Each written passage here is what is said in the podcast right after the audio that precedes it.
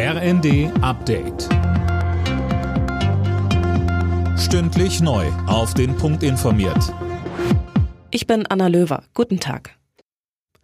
Nur einen Tag nach der Einigung über Getreidelieferungen sind in der Ukraine offenbar Raketen im Hafen von Odessa eingeschlagen. Aus Kiew heißt es, dass gezielt Getreideverarbeitungsanlagen unter Beschuss genommen wurden. Unabhängig bestätigt ist das noch nicht.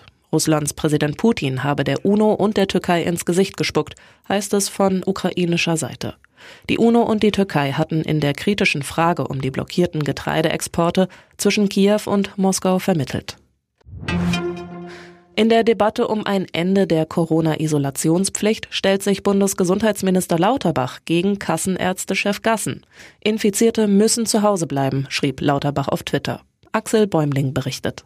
Lauterbach befürchtet, dass ohne die Isolationspflicht für Infizierte nicht nur die Fallzahlen noch mehr steigen, sondern der Arbeitsplatz selbst zum Sicherheitsrisiko wird. Lauterbach reagierte damit auf ein Zeitungsinterview mit Kassenärztechef Gassen. Der hatte dabei ein Ende aller Isolations- und Quarantänevorgaben gefordert. Nur wer sich tatsächlich auch krank fühlt, sollte zu Hause bleiben, meint Gassen.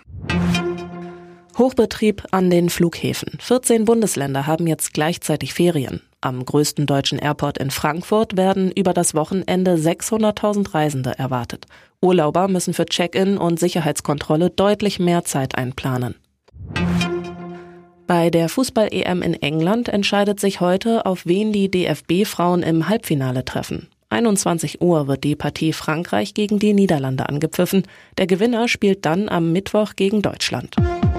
Alle Nachrichten auf rnd.de